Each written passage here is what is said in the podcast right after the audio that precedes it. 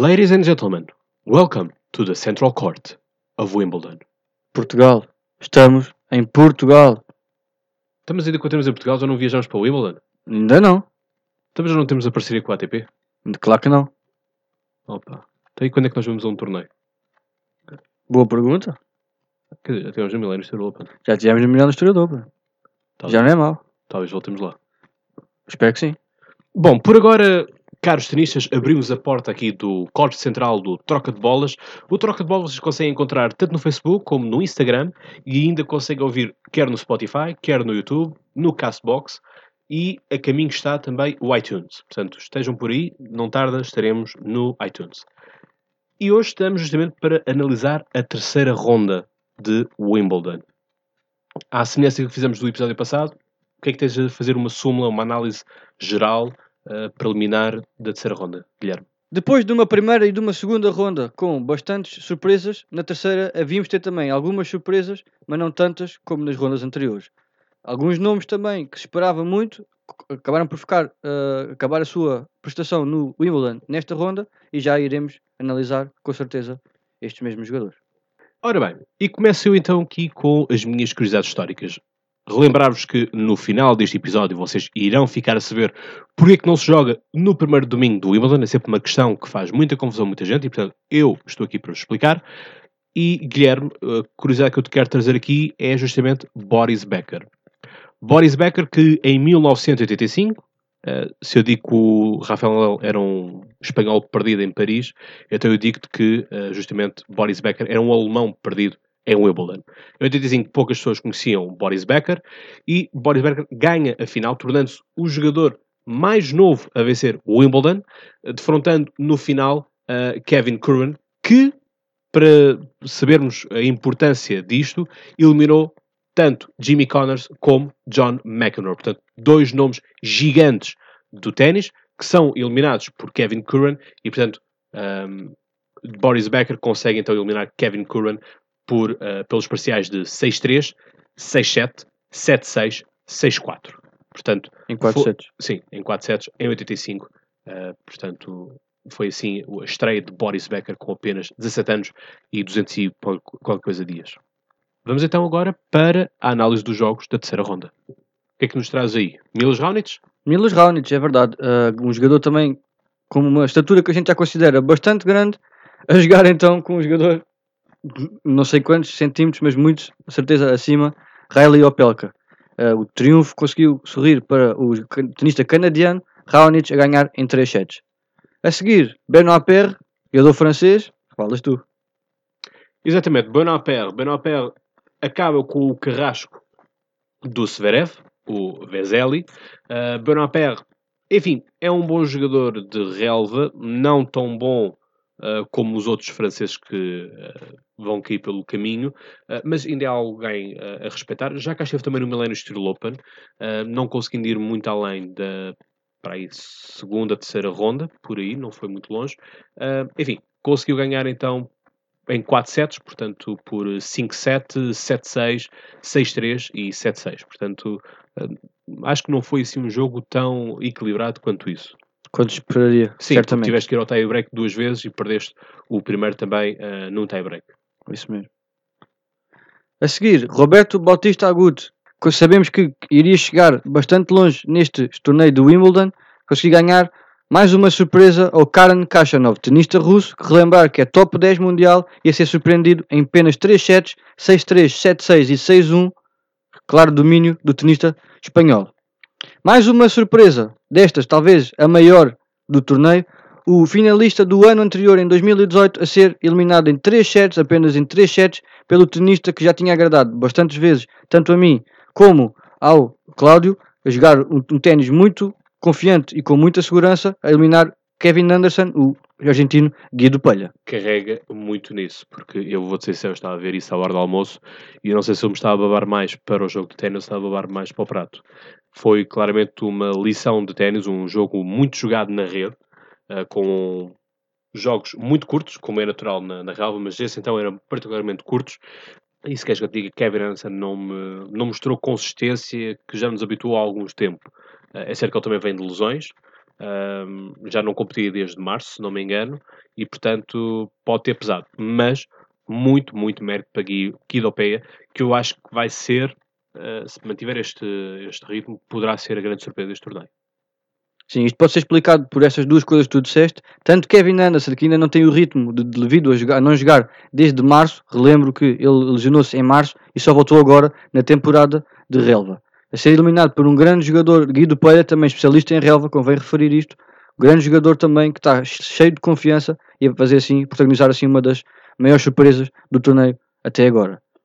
Gofan, mais numa, com mais uma maratona que tanto nos habituou a ganhar em 5 sets frente ao Danil Medvedev, jogador russo, mais um da nova geração, um, um, jogador também com um excelente futuro pela frente, a ser eliminado pelo tenista belga, já bastante rotinado nestas rondas mais avançadas nos torneios grandes e assim conseguiu passar tanto para, para a quarta ronda e para a segunda semana.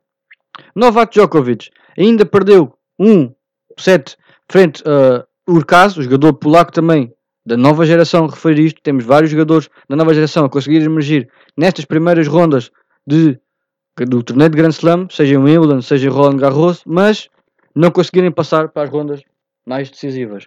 Sim, lhes falta consciência e eu, acho, eu já disse isto no primeiro episódio que é uh, ainda é prematuro se calhar no próximo ano já se pode fazer isto, mas se calhar este ano ainda é prematuro desafiar os Big Four poderá haver uma quebra de rendimento por parte dos Big Four, estarem mais cansados, demorarem-se mais no, nos, nos, torneios do que outros, e, portanto, o cansaço ficar acumulado. Com mais um ano também em cima? Sim, por isso é que eu estou a dizer. Portanto, mais um ano em cima fará claramente toda a diferença uh, nas pernas do, dos jogadores. Como é, a recuperação já não é mesmo, por muito nós queremos, por muito que façam milagres os fisioterapeutas, uh, a idade está aí. Sim. Relembrar que o jogo foi resolvido em 4 sets, Djokovic ganhando assim por 7-5, 6-7, ou seja, o tenista polaco ainda conseguiu equilibrar um set igual, mas depois 6-1, 6-4, acabar com todas as dúvidas de quem uh, dominou o jogo a partir daí, e Novak Djokovic, tenista sérvio, atual campeão em título de Wimbledon, a conseguir passar à segunda semana, como é habitual. Fernando Verdasco, a acabar a carreira de, de, de Thomas Fabiano, que já tinha eliminado grandes nomes, tanto uh, Stefanos Tsitsipas, relembrar, e o tenista que acabou, acabou por acabar a carreira nesse mesmo jogo, frente a Marcos Bagdatis, o cipriota que acabou a carreira neste mesmo torneio, e Verdasco a despachar, mais ou menos despachar 6-4, 7-6, 6-4 novamente. E o último jogo do dia entre dois jogadores da nova geração, mais uma surpresa aqui neste, mais uma surpresa deste torneio, Félix Algar Aliassime que esperava, obviamente, passar esta ronda e chegar uh, a uma, uma, presença mais tardia no, no, mesmo torneio de Inglaterra, o Wimbledon, que, mas perdeu frente a Humberto, jogador francês também bastante novo, por 6-4, 7-5 e 6-3. E acabamos assim, então, o dia de sexta-feira, o primeiro dia da terceira ronda. Humberale! Mais um jogador francês, Cláudio ficou contente com certeza. Ah, claro que fico contente, não é? Enquanto eles avançarem, enquanto os franceses e portugueses avançarem, ficarei sempre contente. E Rafael Nadal também. E Roger Federer. Portanto, deixamos sexta-feira para trás, vamos agora para o sábado, e não se esqueçam de já de seguida irem falar sobre o mágico domingo, e portanto temos aqui, pá, esse japonês nunca mais desaparece, pois não, esse Nishikori. Não, e havia durar mais, muito, muito mais tempo na sua carreira em até, Wimbledon. Até chegar ao Federer. Até chegar ao Federer, é verdade.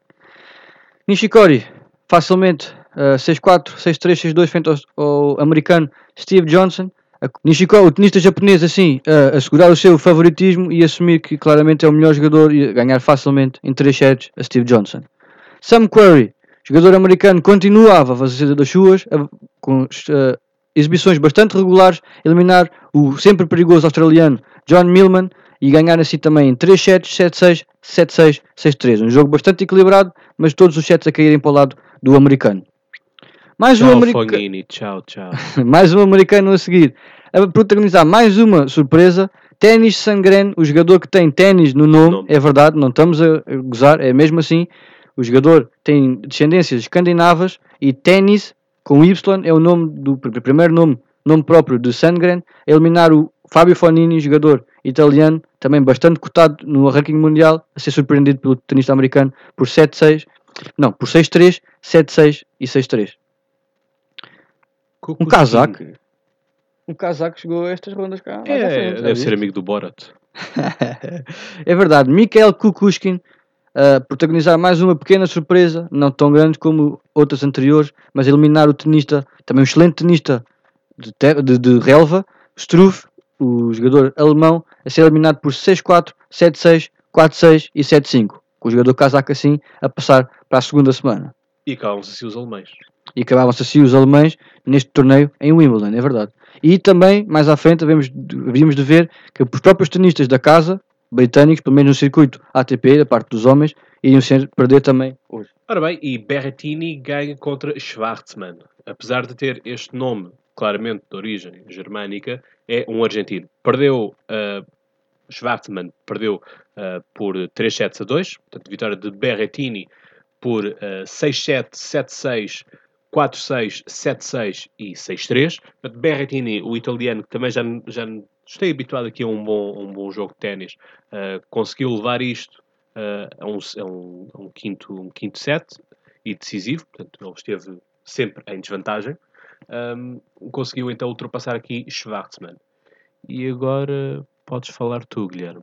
Dizendo também assim que Diego Schwartzmann, um dos jogadores mais baixos do circuito, uh, já a protagonizar bastantes maratonas ao longo da sua carreira, perder assim em 5 sets frente ao italiano Berrettini.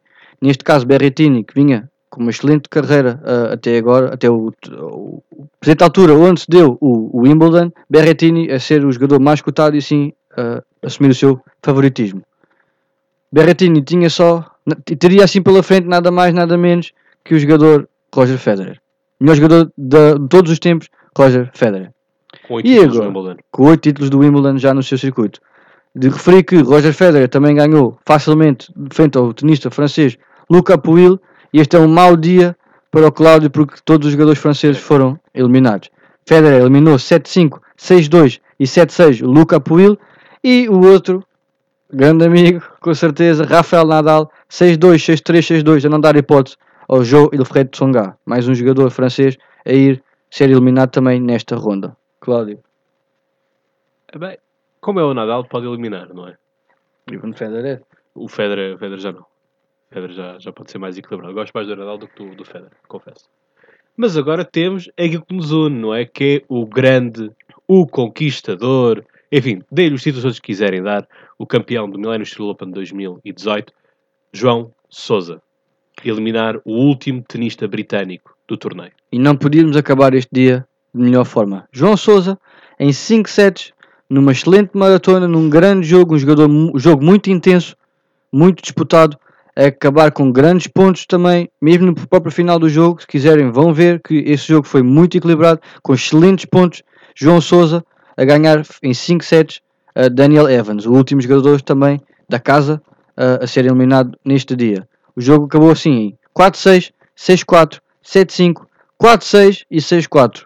Podem ver que todos os parciais foram bastante equilibrados, mas a vitória acabou por sorrir ao nosso grande jogador português, João Sousa. Já não há palavras para descrever este jogador. Eu acho que há uma coisa, para além de palavras, há uma, uma fotografia que pode escrever, que é o final, o último ponto foi jogado na rede e basta ver o Daniel Evans agarrado à tela e, e a forma como ele está a olhar para eh, João Sousa, que já está a bracejar eh, da, da vitória.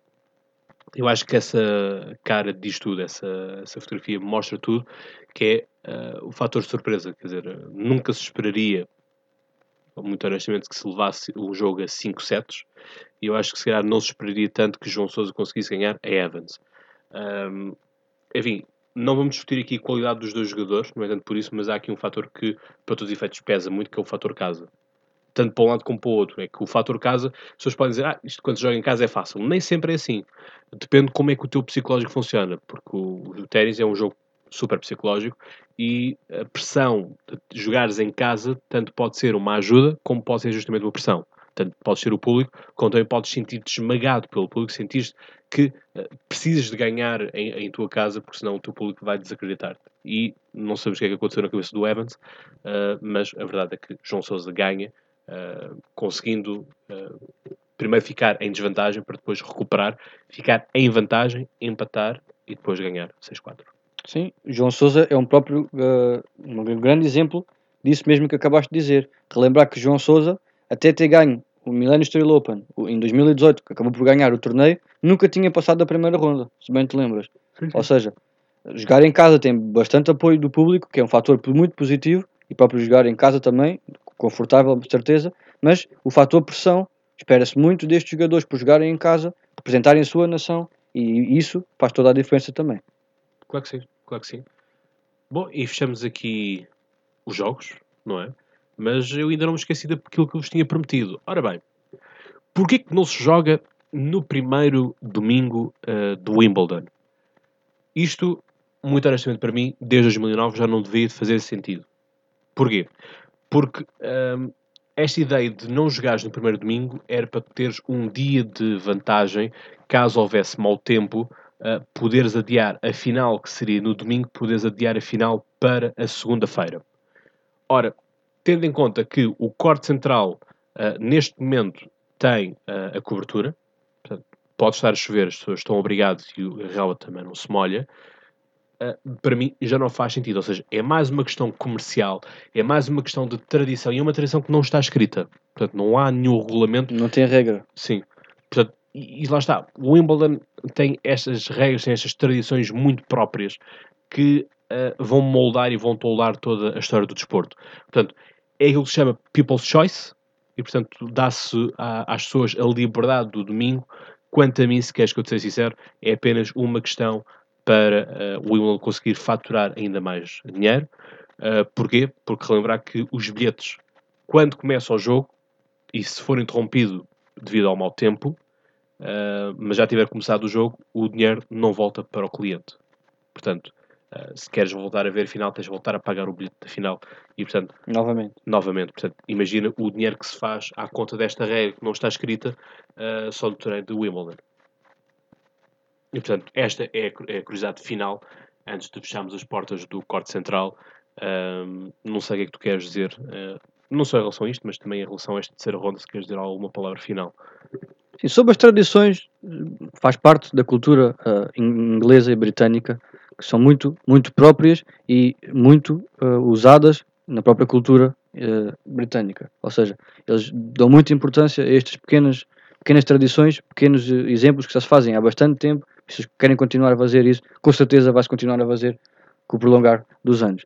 Sobre a primeira semana que acabámos de fechar agora de Wimbledon, bastantes surpresas, Uh, os jogadores que se espera sempre muito deles co- co- co- continuarem a manter o seu grande nível, tanto Federer, tanto Nadal, tanto Djokovic. Algumas surpresas dos jogadores que não, não esperávamos tanto isto, por exemplo, um Zverev, um Tsitsipas, esperava-se que pudessem perder cedo, mas logo não na primeira ronda. E jogadores como Tim, que sabemos que a relva é a pior, o pior piso uh, que se adequa ao seu jogo, por isso já estávamos à espera talvez que isso pudesse acontecer, mas nunca na primeira ronda, como é óbvio. E alguns jogadores, eu pessoalmente fiquei bastante triste com o Kevin Anderson perder feito a Guido Pelha, podia ter feito o melhor jogo, mas dadas as várias características do jogo, tanto do jogo do Guido Pelha como a não forma do Kevin Anderson, do próprio jogador sul-africano, a vitória acaba por sorrir ao jogador argentino.